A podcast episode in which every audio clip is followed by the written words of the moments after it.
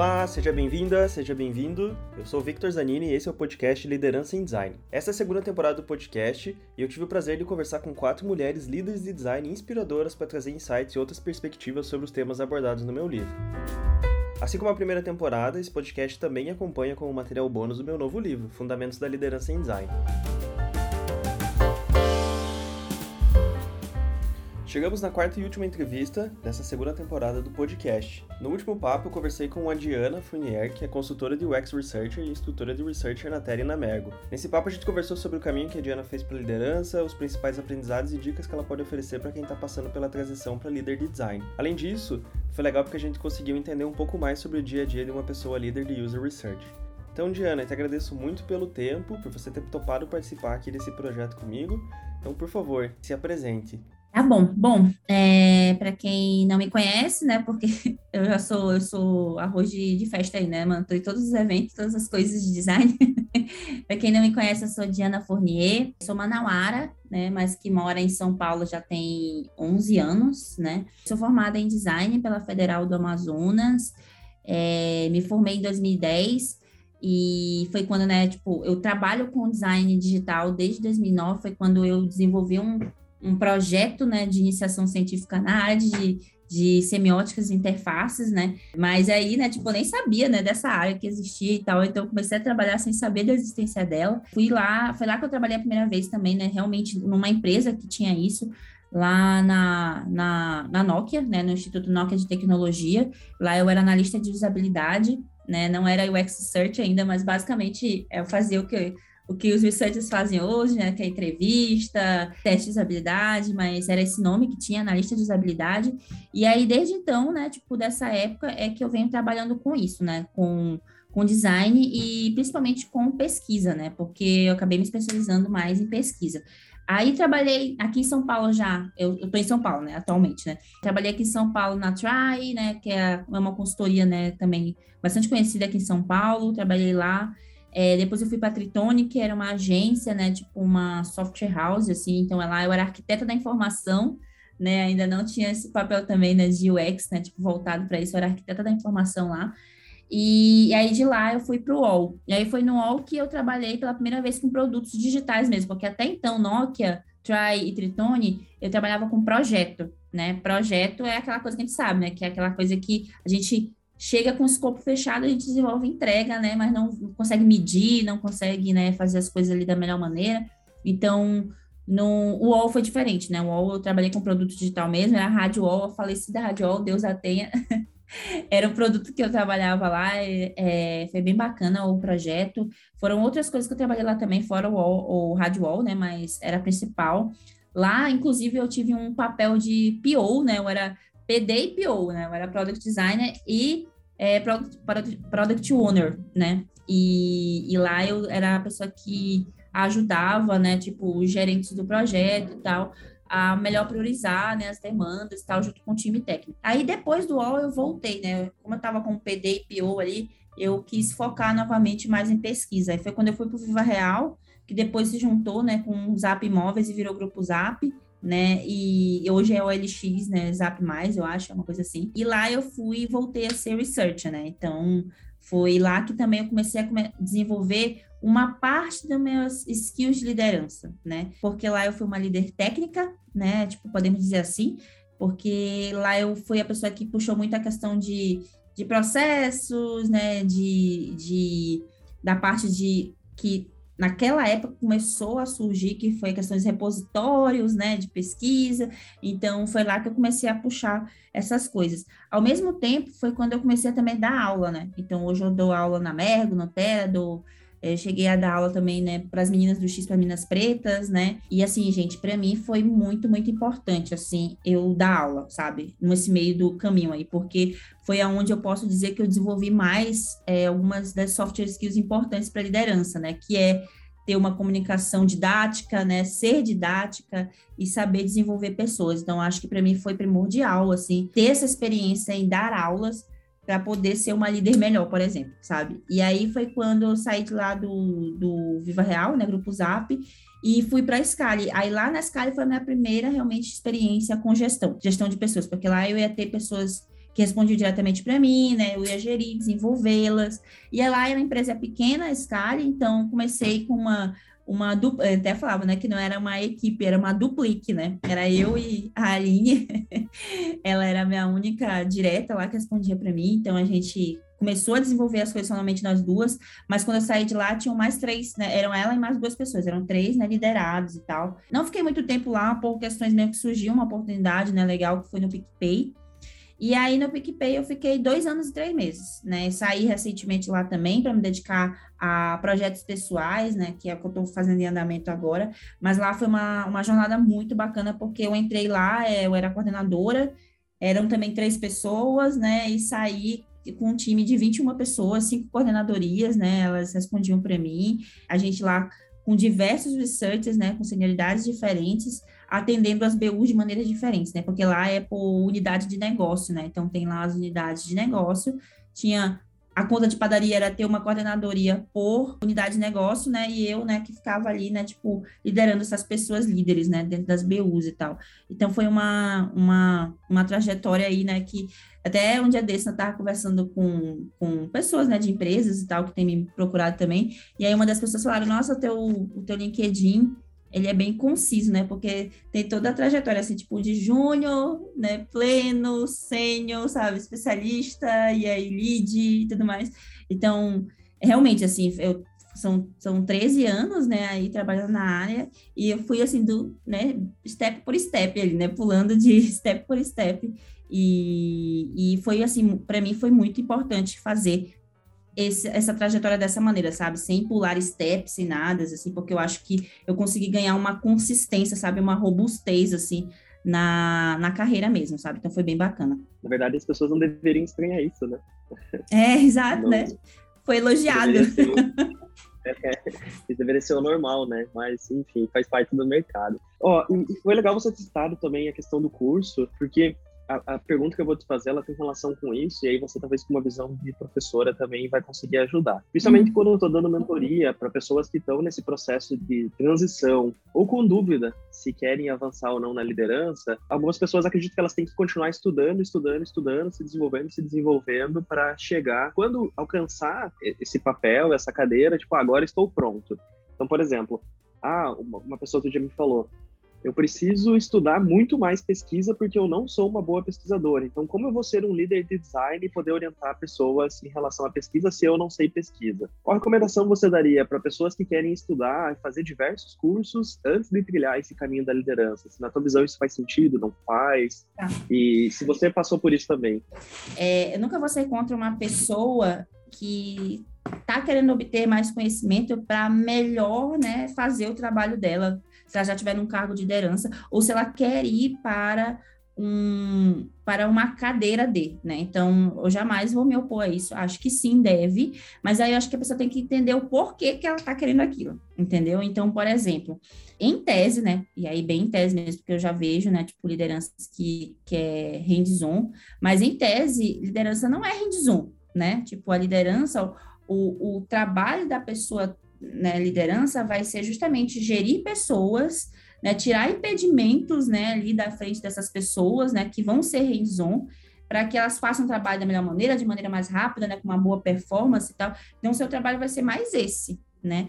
É lógico que para você poder avaliar, né, tipo, estruturar um PDI ou coisa desse tipo, você vai ter que saber minimamente, né, do que que a pessoa, a especialidade da pessoa, se ela é research, se ela é writing, né, ou coisa desse tipo. E sim, eu acho que para isso é importante você minimamente, né, é, entender do que que se trata, né, saber do como como vai avaliar mesmo, né? Tipo, vai dedicar, tipo, a questão de como é que vai entender a régua, né, de entrega ali daquela pessoa. Então, sim, eu acho que faz sentido estudar. Mas eu, eu, eu vi um dia desse, eu acho que foi até na LinkedIn, é o Luciano Santos, né, que ele é, ele é ele escreveu um livro, né, que é aquele que Seja Egoísta com a Sua Carreira, não sei se vocês já ouviram falar, mas é um livro que eu acabei de comprar, não li ainda, mas eu vejo muito, né, tipo, palestras dele, né, e quotes dele ali no LinkedIn. E assim, eu concordo com ele num ponto quando ele fala que a gente, quando a gente é líder, a gente tem que ter ciência de que os nossos liderados vão saber mais do que a gente sobre diversas coisas, entendeu? A gente não precisa saber de tudo, sabe? E saber mais do que todo mundo, entendeu? Na verdade, é o nosso papel, por exemplo. Eu, quando eu estava ali, né, tipo, como como head, eu tinha as coordenadoras, né? E cada uma tinha um conhecimento maior assim, sobre algum ponto específico, sabe? Uma ela era muito processual, ela gostava muito disso. Então ela tinha frameworks, coisas que ela já tinha implementado que eu não tinha feito ainda. E aí o que que eu fiz? Eu dei espaço para que ela pudesse, sabe, trazer esses frameworks para dentro também da empresa que a gente estava e começar a implementar isso também, entendeu?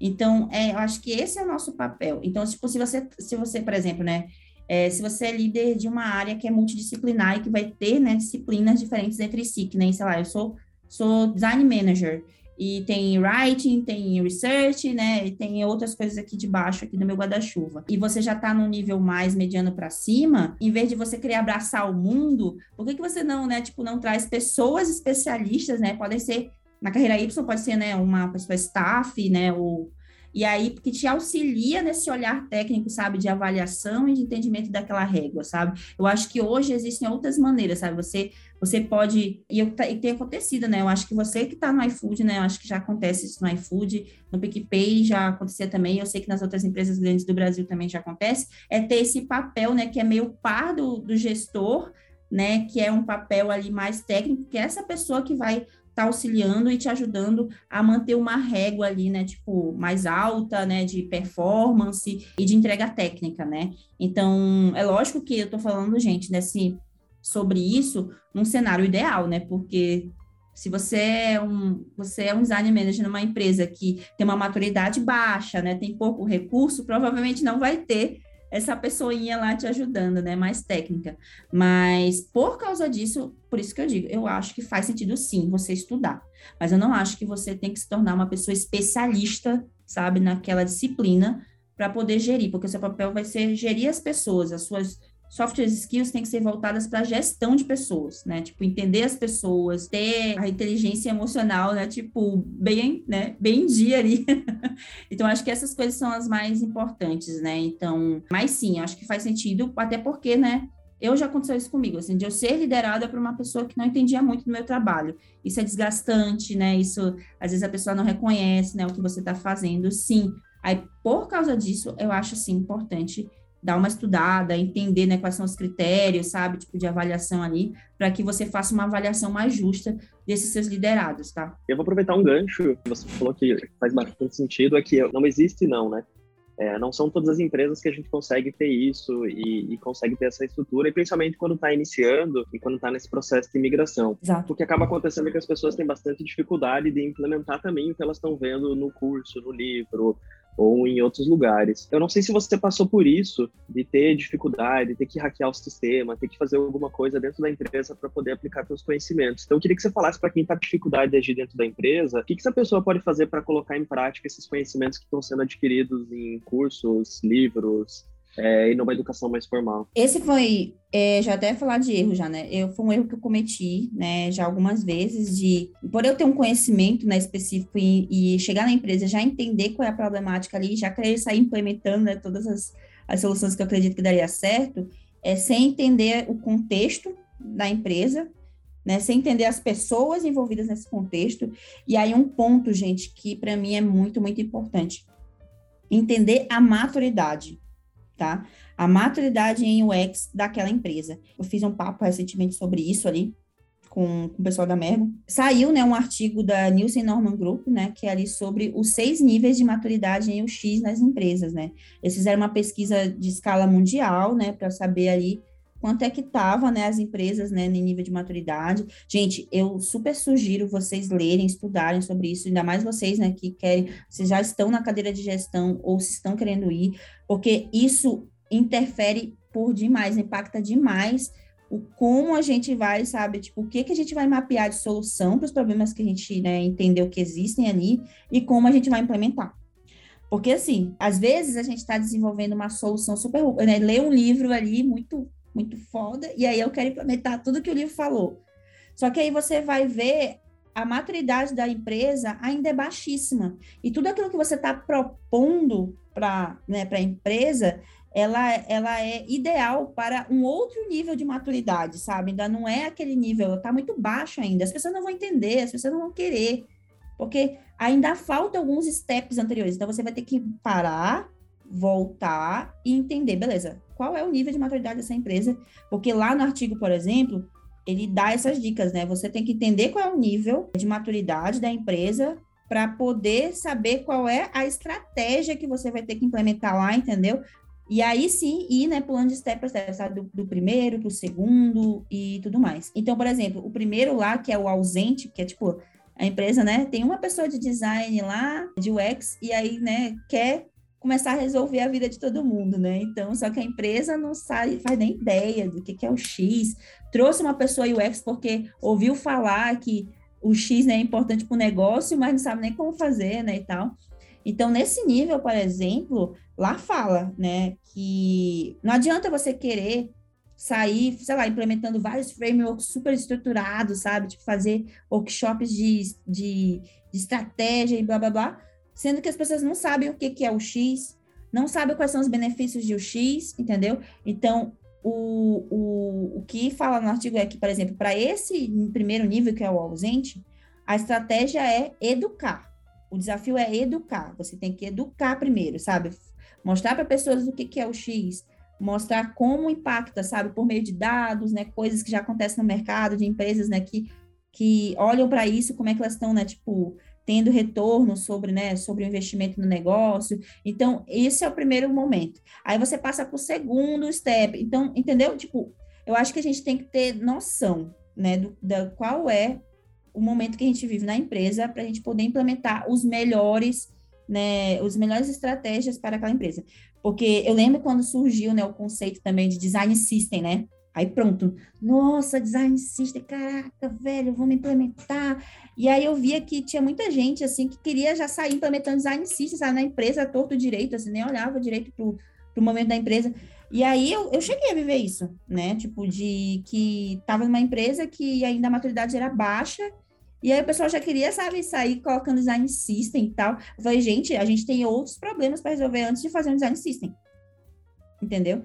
Então, é isso que a gente tem que dar noção. Talvez o que a gente está tentando implementar ainda não é o momento, sabe, de a gente puxar isso. Talvez a gente tenha que resolver outras coisas antes, mais baby steps mesmo, sabe? Mais coisas, né, tipo, menores mesmo, para poder começar a mostrar o impacto, sabe, do que a gente quer construir sabe? Então, é isso, assim, é, isso aconteceu lá no PicPay, por exemplo, sabe? A gente tá numa BU que a gente já estava querendo implementar, sabe? Pesquisas, assim, super mega power, né? Tipo, super estruturada. Só que aí as pessoas não entendiam, assim, tipo, putz, mas o que, que eu vou fazer com essa pesquisa tão grande, sabe? Quais são os acionáveis dessa pesquisa? Aí a gente entendeu, putz, a gente vai ter que fazer primeiro pesquisas menores, né? Com acionáveis bem pontuais aqui, para entender como faz, para aí sim a gente puxar essas pesquisas maiores, entendeu? Então, acho que a gente tem que ter essa noção. E, e para mim não existe, sabe, Zanine, by the book. Não existe. É você ler um livro, sei lá, eu, né, eu gosto muito lá do Inspirado, né, e tal, que é de produto lá, né. Lá tem um monte, né, de, de dicas, né, ah, faz isso, faz aquilo. Só que assim, o próprio autor mesmo, né, o Kagan fala, né, tipo, você tem que entender o seu contexto, entendeu? Não adianta você pegar uma receita de bolo e querer, sabe, fazer exatamente daquele jeito, sendo que o contexto, você não tem forno, você não tem panela, você não tem colher de pau, não vai sair a mesma coisa, entendeu? Esse bolo. Então, é isso, é você entender o contexto e saber o que é aplicável para aquele seu contexto, sabe? Não, faz bastante sentido. No primeiro livro e no segundo, eu escrevo. Cada dica que eu dou, eu falo isso. Mas lembra, avalie o contexto. Não vai funcionar igual em todos os lugares né, e não funciona. Mesmas coisas que eu fazia na conta azul, que eu fazia na conta azul, fazer no iFood não é a mesma coisa. Tipo, o contexto é Exatamente. é outro. É, As pessoas são igual. diferentes, né?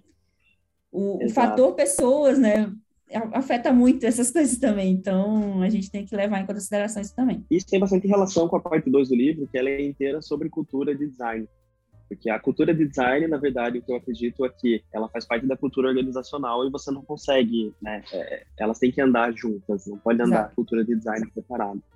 E foi legal você ter falado sobre maturidade, que a pergunta, a próxima pergunta que eu quero te fazer, tem bastante relação com isso, e falando sobre cultura de design, quando a gente fala e escuta, né, ah, aquela empresa tem uma forte cultura de design, provavelmente você deve ter ouvido isso enquanto você estava no PicPay. Nossa, o PicPay tem uma cultura forte de design. Eu sei porque eu escuto bastante sobre isso no iFood. Eu queria saber, na tua visão, o que, que isso significa. que significa ter uma forte cultura de design? Como eu estou enviesado, né, com esses estudos de maturidade e coisas, né, que esses estudos, né, tipo de cultura mesmo, né, de modo geral, não somente de design, eu acredito que quando a gente afirma isso, ah, tem uma forte cultura, tem alguns pontos ali que a gente já consegue observar, que é pelo, pela importância que o time tem, né, tipo, dentro da empresa, e aí essa importância ela vai estar tá sendo refletida não somente no tamanho, né, do time, porque se o time começa a ganhar importância e o pessoal começa a entender, né, o valor daquele time, a gente consegue, começa a ter um uma coisa que a gente não, geralmente não tem, que é dinheiro, né, voltado para aquela área. Então, a gente começa a ter headcount, sabe, a gente começa a começa, é, ter a oportunidade de aumentar o time, sabe, para né, criar mais, né, tipo, oportunidades, estratégias ali. Então, esse é um ponto. Então, eu vejo que o pessoal às vezes afirma isso, tipo, né, só de olhar por fora, nossa, o time ali do fulano é gigantesco, então tem uma cultura de design muito forte ali.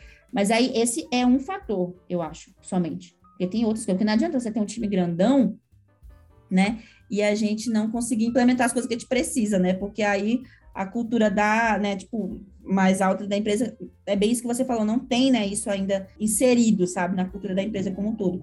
E o próprio grupo lá, a Nilson Norma Grupo, fala, né, que o nível 6 lá, que até o tópico, né, o nível 6 lá de maturidade o X, é quando isso que você falou acontece. Que quando a cultura de design, ela não é uma cultura, sabe? Assim, tipo, ai, ali de uma área específica. Ela é uma cultura da empresa, sabe? As pessoas vão olhar para o usuário, é premissa, né? Tipo, para qualquer tomada de decisão, você olhar para o usuário, entendeu? Tipo, beleza, a gente está olhando para essa métrica aqui, mas o que, que essa métrica tem a ver com o usuário, sabe? Por exemplo, ah, contact rate a gente quer diminuir, né? Tipo, é a métrica, é, esse ano, é, esse é o foco né, da empresa. A gente quer diminuir o contact rate ali, o CR. Em vez de a empresa olhar só para a métrica, que é o sintoma, né? Porque eu vejo métricas como sintoma, tá, Zanini? Tipo, ai, né, o NPS está baixo. É um sintoma. É como se fosse uma febre, né? é alguma coisa, é, eu estou espirrando muito, é isso. Mas o que está gerando esse espirro? O que está gerando essa febre? Eu vejo a métrica muito assim, entendeu? Então, beleza, o que está fa fazendo o contact rate ser alto? Quais são os problemas do usuário que estão fazendo aí esses caras em pé da vida e, e, e né, ficarem xingando a gente aqui no, no, atendimento. Então, quando chegar nesse nível, sabe, que a empresa, em vez de olhar só para a métrica, mas está olhando também para os fatores que, né, que, que fazem aquela métrica existir, aí eu acho que é, a gente pode dizer assim, né, tipo, beleza, a, a, né, a cultura aqui, né, tipo, de design, ela tá bem madura e tá acontecendo. Então, acho que é isso, assim, não é somente headcount, né, não é somente, né, pessoas, mas também o quanto que essas pessoas, elas têm a capacidade de influenciar né? E tipo, de, e de ajudar, de fato, diretamente na estratégia da empresa, sabe? Porque pode ser um time gigantesco, mas ser um time operacional, que só recebe demanda e faz, entendeu? E aí não adianta nada você ter um time gigantesco que só, sabe, faz, só faz receber, né, tipo, ordem e faz o que sem questionar, sabe, sem, porque eu acho que a gente como designers também são ótimos, nós somos ótimos questionadores, né? Eu acho que o nosso papel, inclusive, é também questionar, fazer as perguntas certas, né, nos momentos certos, sabe? Assim, então, é que nem isso que eu falei, né? Tipo, ah, vamos fazer essa feature aqui para diminuir, aí, sei lá, é um bad UX, né? Tipo, vamos tirar o botão, né, tipo, de abertura de ticket para te diminuir o contact rate. Esse é um formato, né, tipo, de diminuir o contact rate, é tirar os acessos dos usuários ao atendimento. Aí você, como UX, né, recebeu essa demanda, você vai fazer sem questionar? Sabe? Tipo, então eu acho que é esse tipo de coisa que a gente tem que observar, né? Então, sim, eu acho que cultura de UX tem muito a ver com o quanto que a gente já está influenciando diretamente, sabe, a estratégia da empresa, né? A visão de negócio, a visão de futuro e tal. Eu acho que, que tem a ver com isso, tá?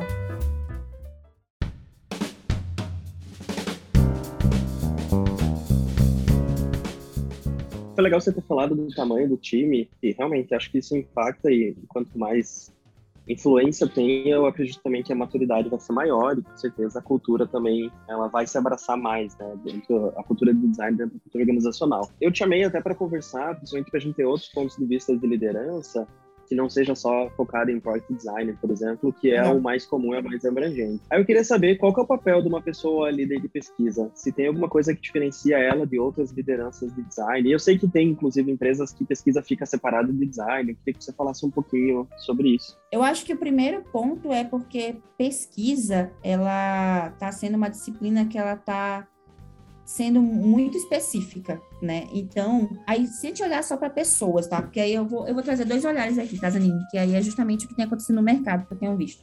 O papel de liderança de pesquisa surgiu, né? No começo da até um pouco antes da pandemia surgiu.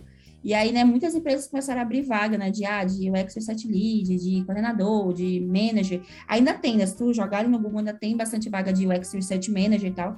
Mas uma coisa que tem acontecido também no mercado, um movimento, como né, as empresas estão ficando cada vez maiores, aí estão se quebrando em BUs e tal, é descentralizando né, research, né? Eu sei que algumas empresas do Brasil, né, tipo, já é assim, né? Tipo, o Nubank, o PicPay, né, também ficou assim nos últimos meses e tal. Então, isso tem acontecido.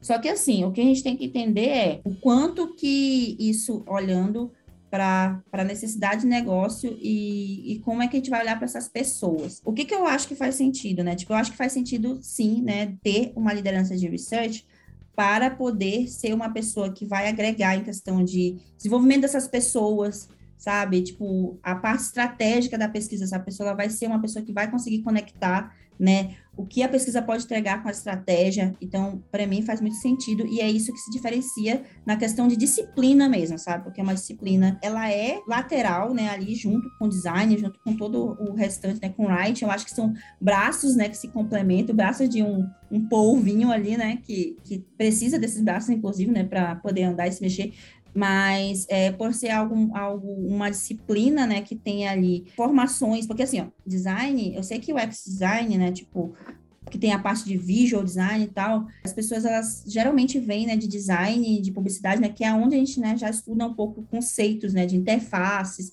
e desenvolvimento, né, de design quando eu fui ali liderança de research, uma, um movimento que eu percebi que tem acontecido muito é que pesquisadores têm vindo das ciências humanas né, e sociais, né? Então, antropólogos, né, é, sociólogos, né, é, cientistas sociais e tal. Então, é uma pegada que a gente, a gente vai ter um olhar muito maior, muito mais macro sobre pessoas do que, de fato, sobre produtos e processos, entendeu? E aí, nesse momento que uma liderança né, estratégica vai conseguir conectar o produto com esse conhecimento, entendeu? Porque, assim, é muito importante esse conhecimento de produto, né, de pessoas, né, do mercado e tal, mas se não conecta com o negócio, né, não faz muito sentido, entendeu? Então, eu acho que o papel da liderança também é esse, além de gerir as pessoas dentro dessa especificidade para poder melhor, né, tipo, desenvolvê-las e melhor avaliá-las, né? Então, eu acho que esse é um principal papel de research. E o que se difere, eu acho que é isso, sabe? É mais a disciplina mesmo, né? Como a gente vai criar, por exemplo, na última empresa, trilha de carreira, de research foi separada, sabe? Tipo, de design, porque tinha eram outras competências que a gente avaliava, entendeu? Não eram as mesmas competências de um product designer, entendeu? Tipo, product design, research era uma das competências do dia a dia dele, entendeu? No de UX Research, a gente não avaliava a capacidade dele, por exemplo, de desenvolver uma interface, sabe? A gente avaliava outras competências. A competência era de comunicação, sabe? De, de síntese, sabe? Competência de, de compartilhamento de conhecimento, sabe? Eram outras competências. Então, isso aí também, né? Acaba que se não tiver alguém especializado né, nessa área, não for uma pessoa especialista né, ali para lidar com essas pessoas, ela não vai ter esse olhar. Por quais competências a gente tem que avaliar em uma pessoa UX seja, sabe? Então, eu acho que isso faz a diferença também nessa liderança mais específica, entendeu? Pô, legal você ter explicado. Eu acho que essas, essas diferenças, na verdade, as rotinas eu imagino que sejam parecidas mesmo, mas é. uma disciplina acaba tendo essa. A rotina eu acho que é a mesma, né? Ritos, essas coisas acabam sendo as mesmas coisas, o ano ano, né? Ritos de alinhamento.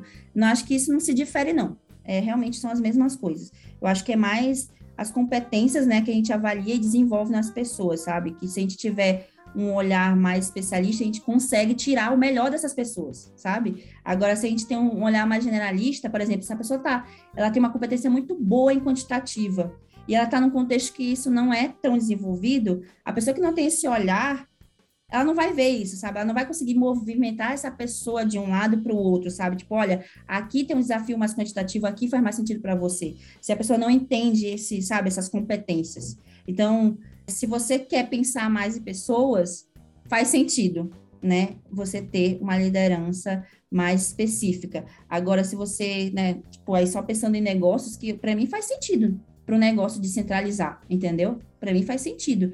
Mas como é que vai ser? Vai ter uma liderança de research para cada, né, BU? Se sim, tá bom, beleza. Agora, se não tiver, essas pessoas vão responder para pessoas que não sabem as competências avaliativas dela, pode ser um problema entendeu? E aí que entra o que você explicou antes, né, da, da especificidade de você estudar aquilo, de você virar um especialista e depois assumir um líder naquela área faz bastante sentido que é inclusive a recomendação que eu tenho feito para as pessoas. Ó, estuda pesquisa para você saber o suficiente e orientar, mas se você quiser virar especialista em pesquisa ou um líder de pesquisa, é, é óbvio que você tem que né, saber é, bastante é, sobre isso.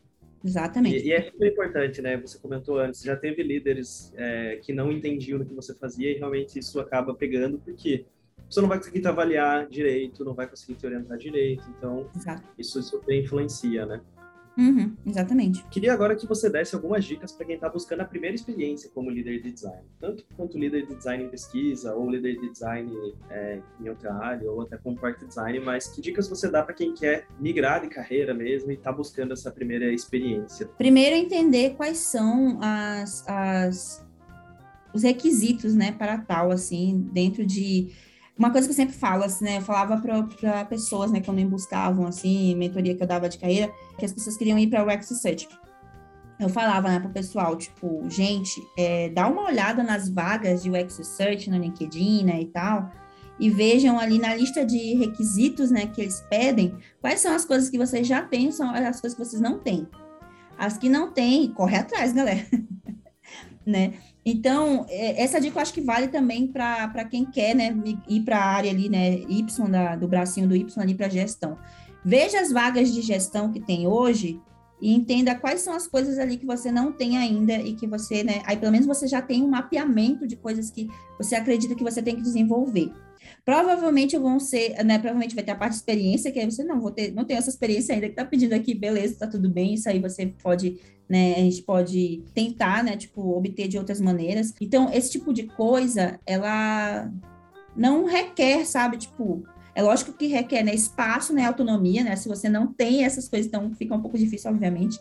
Mas se você tem autonomia para, começa, sabe, a fazer essas coisas. Quais são as coisas que você gosta de fazer e que ao olhar para o seu time você percebe que é um é um gap, sabe? E que você pede, sabe? Pede lá, tipo, ó, oh, galera, vou puxar isso aqui, posso? Então puxa para si e tal. Porque eu acho que primeiro é importante que você desenvolva essas skills antes de você começar a de fato a gerir pessoas. Sabe? Porque é diferente, né? Liderança de, assim, gestão é um tipo de liderança, mas dentro da liderança é uma gestão, né? Tipo, você não gere pessoas ali diretamente. Então, comece a desenvolver essas skills de liderança primeiro, para poder aí sim pensar quais são os seus gaps, né? E o que, que você precisa saber e entender em questão de gestão de pessoas, né? E aí, gente, gestão de pessoas, acho que essa é a parte mais complicada, né? Porque gestão de pessoas, gente, requer muitas coisas, assim. Inclusive, eu falo, brinco com isso, né? Inclusive terapia em dia mesmo, né? A sua terapia, né? Pessoal em dia, assim também. Mas entender de pessoas é, é uma coisa assim que eu acho que é constante. Não é de uma hora para outra, sabe? Que você vai entender de pessoas. É legal você entender qual é o seu modelo de liderança, sabe? Assim, que você acredita que você é. Existem três modelos, né? Conforme o modelo antigo, né? Que era de um psicólogo que desenvolveu, que aí é a liderança democrática, autoritária, né, e liberal, né? Você tem que entender qual é a sua, o seu modelo ali que você acredita que você se encaixa mais.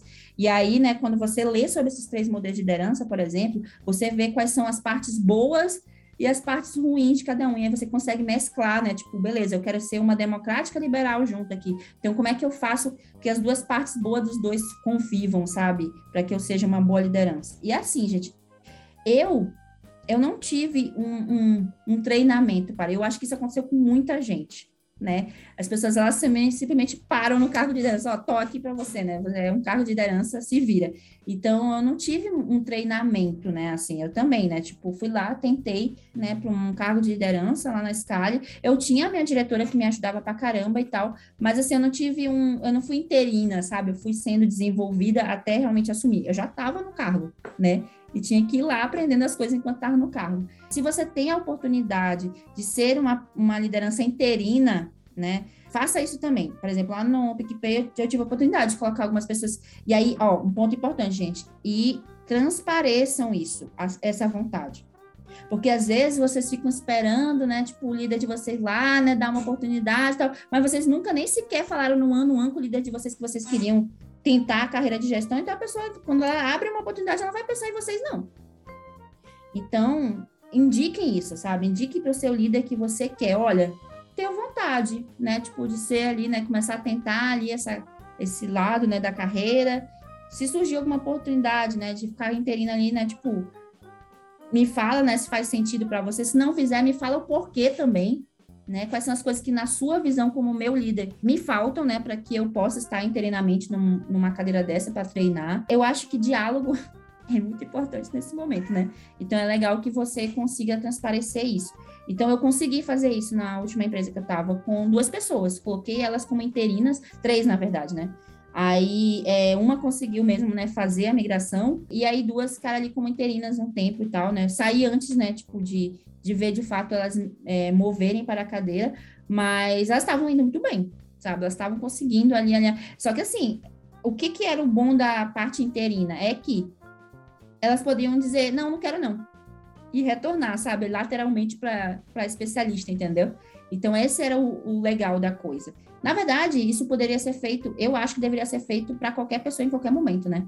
Porque pode acontecer de eu estar ali numa cargo de, sei lá, de gestão, de manager, e aí lateralmente é, sei lá, um staff, né? Tipo, e aí eu percebi que, ah, não quero mais isso para minha vida, não. Né? Eu quero me movimentar lateralmente. Isso deveria ser possível, né? Então, é isso, gente. Eu acho que vocês primeiro procurem saber o que, que as vagas né, de gestão estão buscando, entendam quais são os gaps de vocês. É, não esperem que as pessoas, né, tipo, te deem a, as coisas, né, tipo, para você desenvolver, para começar a desenvolver as suas skills de liderança. Comece por, pelo contexto que você está agora, na empresa que você está, entenda quais são as coisas que você acredita que você já consegue puxar para começar a liderar, e aí coisas técnicas mesmo, sabe? projetos pequenos ali dentro, para já mostrar e entender a responsabilidade de liderar algo, né? E aí a parte de gestão de pessoas é muito, é entendimento de pessoas mesmo, gente. Aí é procurar.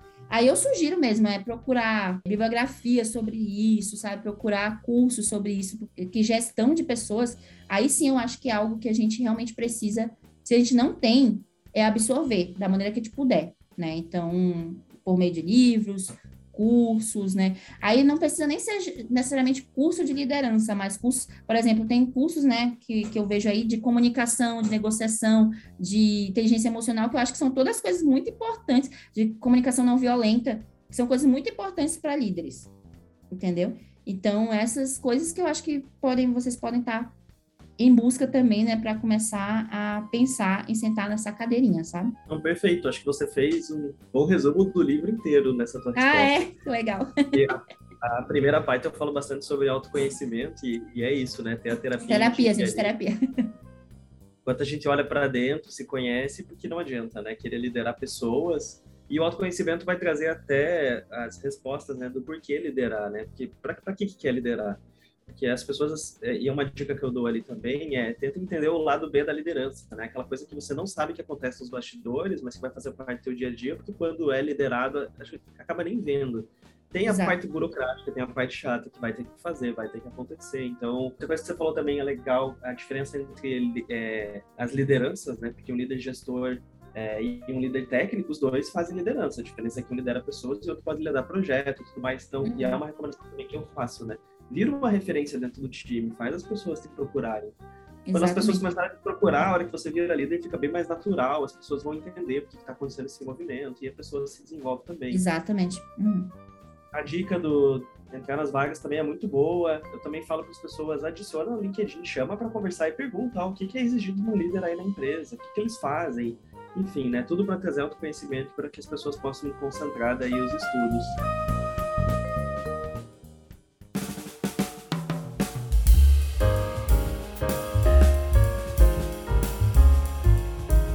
Mas ó, aí você deu dica para pessoas né, que querem é, migrar, querem é, se desenvolver na liderança. Eu queria agora saber de você se você pudesse voltar no tempo.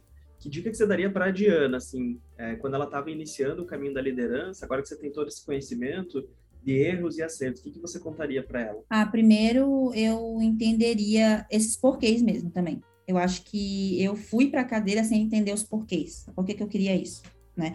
Eu acho que aconteceu muito comigo, que pode acontecer ainda com as pessoas é que elas acreditarem que é o, o único caminho, né, para crescer numa carreira, né? Então, eu, eu sempre fui é, líder de alguma coisa. Quando eu estava na faculdade, eu era líder de alguma coisa, sabe? Assim, eu sempre fui. Então, eu, é, eu posso dizer que eu não era uma pessoa que fugia desse, porque tem pessoas que né, não querem de jeito nenhum mesmo, né?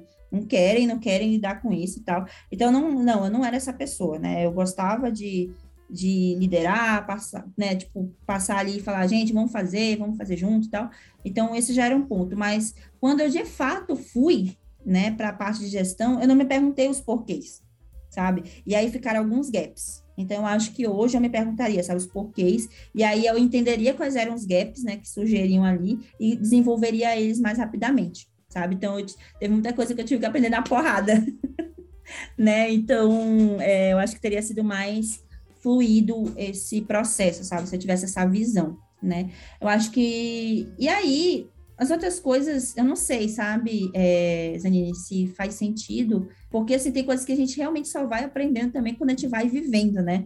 Então, por exemplo, teve erros que eu cometi, né, durante né, todo esse meu processo de desenvolvimento em gestão, que eu paro para pensar, eu falei, gente, eu não sei se eu teria essa visão antes de ter cometido, sabe?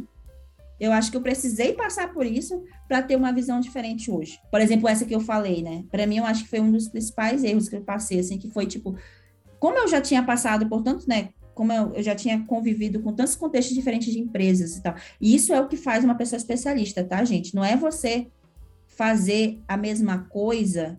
É, é, pelo menos essa é a minha visão. Não sei se você também vê assim, tá, Zanine?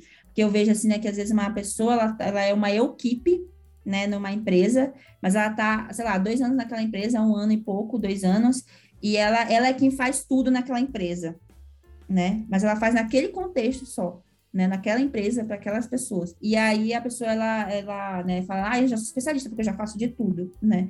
Na verdade, a minha visão, tá, e aí eu, é opinião pessoal mesmo, minha mesmo.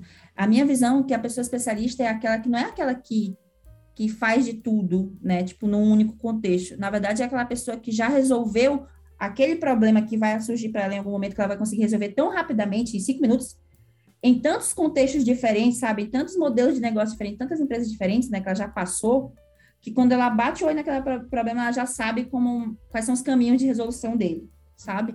Então, eu acho que é isso que a torna especialista. Essa é a minha visão, tá?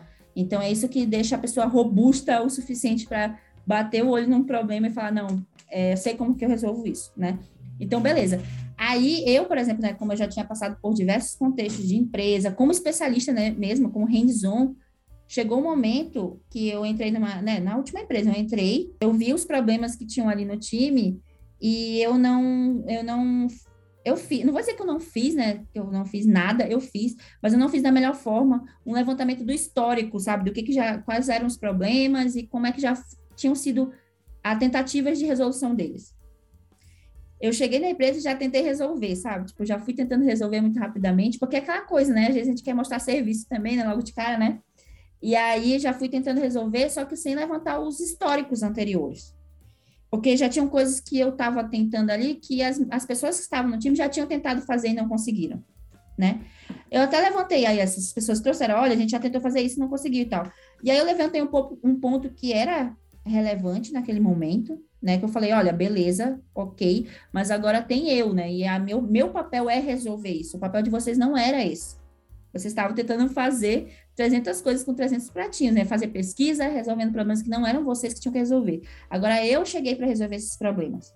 Então, em tese, né? Tipo, é uma nova perspectiva de resolução, mesmo que seja a mesma hipótese de solução, entendeu? Eu levei isso para o time na época.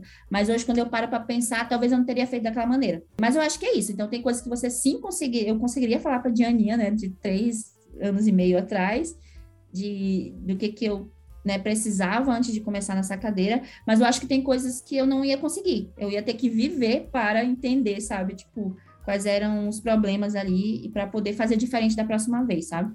Todo erro e todo acerto gera aprendizado, né?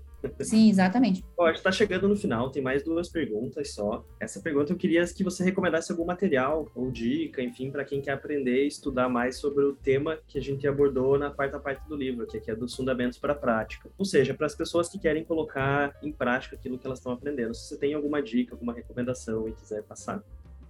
Gente, se vocês já estão aprendendo coisas, né, de skills ali de liderança e tal, vocês começarem, querem começar a praticar, uma coisa que eu sugiro é mentoria, né, mentorar pessoas também, assim, né. É lógico, né, para a gente dar mentoria, a gente tem que ter um conhecimento para ser passado, né, porque mentoria por mentoria não quer dizer muita coisa. Então, se vocês já têm um conhecimento sólido sobre uma coisa, vocês estão querendo migrar, né, para a área de gestão, e para isso vocês têm que lidar com pessoas, né, desenvolver pessoas, mentoria é um é um bom teste, sabe? Tipo, para vocês, né, testarem aí os, o que vocês já estão aprendendo.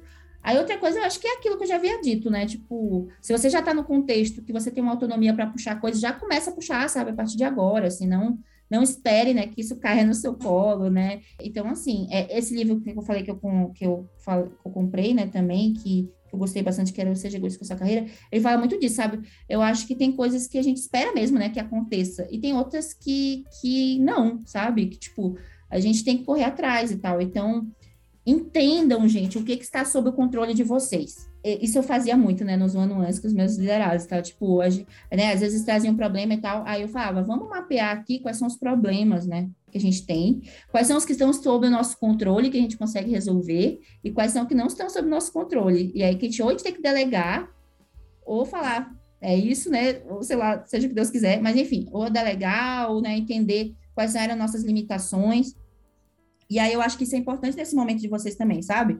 Entendam aí quais são as coisas que vocês acreditam que vocês conseguem fazer agora com o que vocês têm, com o poder que vocês têm na empresa que vocês estão, com o carro que vocês têm, né? Mapeia, então já começa a fazer isso. E o que não, que de fato vai depender de você já já tá numa cadeira de liderança, né? De você já estar tá, e aí até até serve para você priorizar, sabe? Tipo, quais são as coisas que você quer seguir ali. Eu acho que dá para fazer isso também. Mas eu acho que são essas as dicas, gente. Não, não esperem, né? Tipo, por isso cair no colo de vocês, cavuquem essas oportunidades aí, né? Tipo, que nem como o Zanini falou, né? Tipo, corra atrás aí dessas coisas que eu acho que, que é o melhor caminho, sabe? De que você cair de paraquedas numa cadeira sem ter testado nada disso, sabe, anteriormente. Olha, a nossa última pergunta queria que você é, falasse um pouquinho como é que é ser uma mulher líder e o que, que você poderia falar para inspirar outras que buscam seguir esse caminho. Boa. Bom, primeiro, ser uma mulher líder não é nada fácil. Porque a gente vive num mundo onde as, a maioria das lideranças são masculinas ainda, sim, né? Tipo, a gente pode até estar tá vendo aí, né, uma grande maioria, né, tipo, das empresas, né, tipo, focando em diversidade, não sei o quê, mas aí você começa a olhar a pirâmide, né, tipo ali, né, tipo de liderança, tá, e vai ficando cada vez mais para cima, cada vez mais homens, né, brancos, héteros, cis, tudo mais, né? Então, ainda é um puta caminho que a gente tem que percorrer, sim. É difícil, sim, né? E aí, uma dica que eu dou para nós mulheres, e é o que eu tenho feito, tá? Mulheres que, que vão estar ouvindo, né? Ou que estão ouvindo agora, é que a gente faça uma coisa que os homens fazem muito bem, que é se apoiarem. Né? Porque eu, por exemplo, eu participava de um grupo de, de liderança, né, tipo no de UX no, no, no WhatsApp, eu lembrava bem do comportamento das lideranças masculinas naquele grupo ali. É, um jogava ali um link, né, de alguma coisa que alguém tinha feito, que ele tinha feito, e aí todos os, né, os homens, né, iam tipo, nossa, que incrível, nossa, que maravilhoso, né, tipo, e aí a gente ficava, caramba, aí quando uma mulher enviava lá alguma coisa, nem os homens e nem as mulheres que estavam no canal, sabe, tipo, davam suporte, assim, entendeu? Então, eu acho que nós mulheres, a gente tem que se apoiar, a gente tem que crescer o nosso grupo de apoio de fortaleza entre nós, né? Tipo, isso é um ponto. Outro ponto é, algumas de nós vai ter que sofrer e ser a, a pessoa que vai abrir os caminhos, né? Então, é, às vezes, né, a gente está lá, né, uma empresa está começando com as iniciativas, né, de diversidade, não tem nenhuma liderança, e aí você vai ser a primeira. Dá medo, dá medo pra cacete, mas se, né, o nosso objetivo é começar a tomar esses espaços, alguma de nós tem que ser as primeiras, né, tipo, a entrar nesses espaços. E aí, a partir do momento que a gente entra nesses espaços, se você é a primeira mulher que está entrando no espaço de uma empresa, lute por esse espaço para que outras mulheres entrem nessa, nessa empresa também. Foi algo que eu fiz muito no PicPay. Eu lembro que era no começo era eu e seis homens tipo, que respondiam para o CPO lá. E teve um momento que né, a gente fazia uma reunião semanal lá, e aí te, né, tinham pautas livres nessa reunião semanal. E aí teve um dia que eu resolvi, sei lá, tinha, tinha passado os três meses, né? Então já tinha passado da, da, como é que é, da experiência, né? Então, eles não poderiam mandar embora assim muito rapidamente. Mas eu cheguei lá e eu lembro que eu levei um questionamento super, né, assim, pesado, assim. Eu falei, gente, é só a minha carinha de mulher entre todas, porque era, era né, já tava na pandemia, né? Então, tava todas as carinhas ali e tal. Gente, só é a minha carinha de mulher aqui, entre todas essas janelinhas aqui, vocês tudo homem. Aí eu perguntei, vocês não se sentem incomodados com isso? Ou constrangidos? Né? Eu perguntei isso, assim. E aí todo mundo ficou, né, ficou aquele silêncio, né? Mas, assim, eu lembro que foi um questionamento, assim, que pegou neles, sabe? Porque depois, assim, sabe, eles começaram a né, ter um pouco mais, né, tipo, de, de, de... Não vou dizer que eles não pensavam nisso antes, eles pensavam, mas eu acho que foi só com uma mulher dentro desse grupo que o questionamento foi mais direto, entendeu? Enquanto era um questionamento da empresa, mas não tinha uma mulher ali no meio, no dia a dia com eles, né? Não era tão latente, sabe? Essa questão. Então eu levei. Então eu acho que se você é uma mulher que já está nesses espaços e você quer fazer isso, porque também, né, Zanine, a gente já sofre tanto, já leva tanta porrada. Tem mulher que simplesmente ela falou, não quero mais, sabe, fazer isso, eu não quero mais, não tenho mais força para isso. E eu não vou julgar essas mulheres, entendeu? Que, que decidiram por não fazer mais isso, né? Eu não julgo, não, porque de fato é cansativo, sabe? É uma energia que a gente desprende pra caramba, esse tipo de coisa às vezes, né, a gente não consegue fazer o nosso trabalho direito por causa dessas, sabe, dessas coisas, nesses ambientes, né, que sugam a gente. A força, né, da gente, mulheres líderes, é a gente se juntar e a gente conseguir, sabe, criar ambientes mais seguros para que a gente consiga desenvolver o nosso papel da melhor maneira, sabe? Porque aí esse é um ponto também, sabe, que acontece muito, porque tem muita empresa que fala, ah, é, a gente está contratando mais mulheres sim, só que a mulher entra na empresa o ambiente não é seguro para ela, entendeu? Então, tipo assim, todas as reuniões que ela vai fazer vai ser só com homens, a avaliação dela vai ser, ser feita só por homens, entendeu? Então, tipo, o que, que adianta você, né? É, porque trazer, hoje em dia tá, né, tá sendo um foco né, das empresas, trazer mais mulheres, trazer mais diversidade, vagas afirmativas, mas e aí? A partir do momento que essas pessoas entrarem dentro da empresa, como é que vai ser, sabe? Tipo, a dinâmica dessa pessoa dentro da empresa. Eu acho que a gente tem que começar a olhar para essa parte também, sabe? Porque não é só trazer. Você tem que ter um ambiente seguro para essas pessoas. Então, é meio hostil, é meio não, ainda é hostil para lideranças femininas, sabe? No mercado de tecnologia, principalmente, né? Assim, né? Tipo, é lógico que tem mercados mais tradicionais que é muito mais hostil, né? Então, mas eu tô falando assim do âmbito que eu tô, né? Então, o mercado de tecnologia ainda é um pouco hostil, assim. Mas eu acho que já mudou muita coisa para melhor. Já mudou, não vou ser hipócrita, né? E não reconhecer. Já mudou muito mesmo. Mas ainda tem um caminhãozinho, sabe? Ainda tem um chão para a gente andar. Hein? Bastante inspirador isso que você falou. Espero que inspire outras pessoas, porque é uma luta mesmo. Uh, e, e, o que você falou é, faz bastante sentido, né? Não adianta só trazer as pessoas e não fornecer espaço seguro para elas, porque não vai resolver, não vai funcionar, né? Trazer um, uma uhum. mulher para um ambiente machista, tóxico. Exatamente. Aí as mulheres saem rapidamente, né? Tipo, a gente tá trazendo, mas as mulheres estão saindo. Gente, vocês têm que analisar o que, está acontecendo, né? Por que, que tá saindo, né? As lideranças é, femininas. Então tem esses pontos, sabe, que eu ainda vejo acontecer no mercado, sabe? É, não cuidar só da métrica de entrada, né? Tipo, ó, batemos a meta, trouxemos X pessoas, mas quantas saíram? É, exatamente, exatamente. Perfeito, Di, ó, deixa eu te agradecer, foi muito legal o papo, uh, adorei, várias das coisas que você falou estão ali no livro, então... Ah, eu fico feliz. Tá super, super sincronizados. Agradeço de verdade, de coração. Não sei se você quer falar alguma coisa, fazer um jabazinho das aulas que você dá, se quiser, é, enfim, fala aí deixar um recado final? Primeiro, agradecer, Zanine, pelo convite. Gostei bastante também da conversa. Foi bem gostosa, foi bem inspiradora também. Quero esse livro logo na minha mesa. porque vai ser bacana entender, né, o quanto que, que a gente né, precisa, né, estar tá se desenvolvendo, né, tipo, novas lideranças com esse modelo, porque eu acho que é um modelo que a gente precisa, né, que é pensando em pessoas, né, é, se conhecendo, né, tendo autoconhecimento para entender também o que, que você pode estar colaborando como pessoa mesmo, né, ali nesse, nesse âmbito da liderança. Também, gente, queria falar, né, tipo, estou aí nas redes, nesse momento, eu acabei de sair da última empresa que eu estava, eu estou num momento muito mais pessoal, né, tipo, estou voltando para os meus estudos, né, quero voltar para academia, então eu estou desenvolvendo bastante conteúdo, né, tipo, compartilhando com a comunidade. Eu tenho um Instagram que é o de Fournier underline e o, o X e o X, né, research, né? Então é o, o XR, né? O XR. É Diana Fournier, underline, UXR. E lá eu tenho compartilhado conteúdos, tá, gente? Assim, de, de sobre...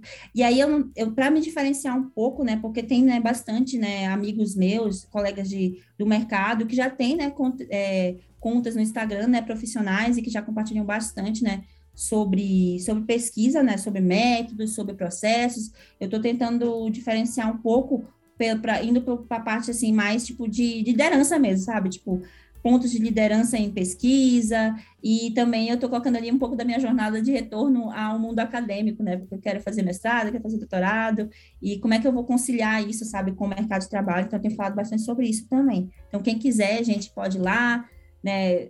Ajudar, dar uma força lá, que eu tenho feito isso esses dias. Mas é isso, Zanine, muito, muito obrigada mais uma vez pelo, pelo convite e gostei bastante e espero ansiosamente pelo livro.